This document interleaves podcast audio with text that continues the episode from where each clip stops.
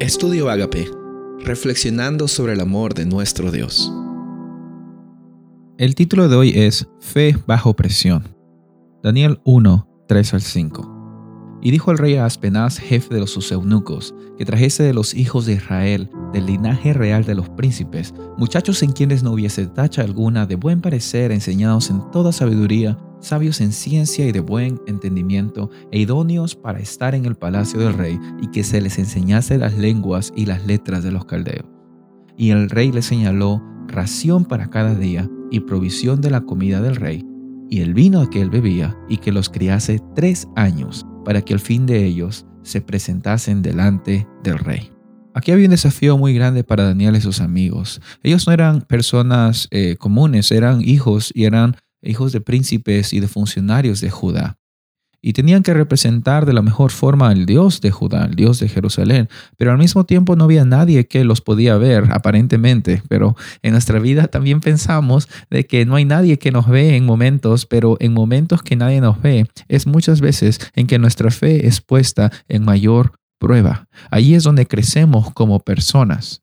En muchas ocasiones nosotros evitamos tener problemas o tener presiones en nuestras vidas, pero no sé si te has dado cuenta, en los momentos que más problemas tienes es en el momento que tú dejas de depender más en ti mismo y empezar a depender en un Dios que realmente tiene lo mejor para nosotros. Los diamantes no se forman bajo presión, eh, las aceitunas se presionan eh, para llevar aceite, para liberar el aceite, las semillas crecen en la oscuridad y sabes que cada vez que tú y yo estamos pasando por dificultades, por presión o quizás pensamos que estamos en momentos oscuros, eh, estamos realmente en nuestros lugares en el cual Dios puede manifestarse de una forma muy poderosa.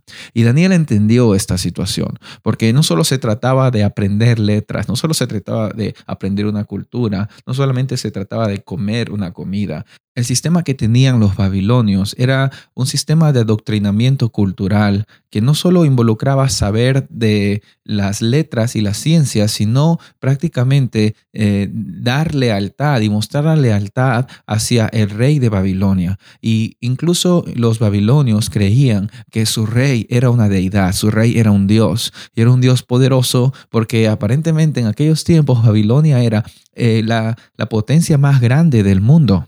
Y una de las ciencias más importantes de los caldeos era la astronomía, el estudio de los astros, eh, cómo es que ellos se relacionaban. Sin embargo, no solo quedaba allí, eh, para ellos la magia estaba en la astrología, que era eh, saber el futuro por medio de los astros. Y ellos creían que por medio de esas lecturas ellos podían predecir qué era lo que iba a pasar. Prácticamente la mayoría de los horóscopos y las tradiciones de los horóscopos se a los tiempos de Babilonia porque ellos fueron los primeros o uno de los pioneros en querer saber el futuro.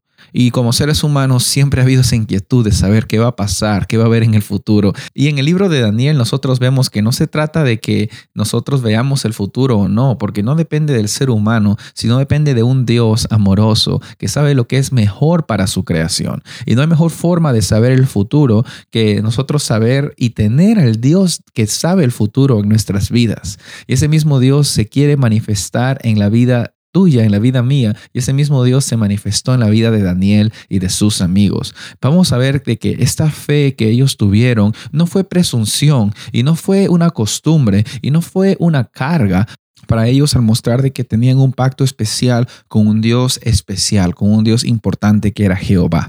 Dios anhela tener un encuentro personal contigo y Él anhela de que tú tengas fe en Él porque Él es fiel con nosotros. Y la realidad es de que incluso en medio de los problemas, como vemos en la historia de Daniel, Dios siempre se hace presente y su nombre es digno de ser honrado y glorificado, porque Él sabe lo que es mejor para ti, sabe lo que es mejor para mí, sabe lo que es mejor para nosotros. Soy el pastor Rubén Casabona y deseo que tengas un día bendecido en Cristo Jesús.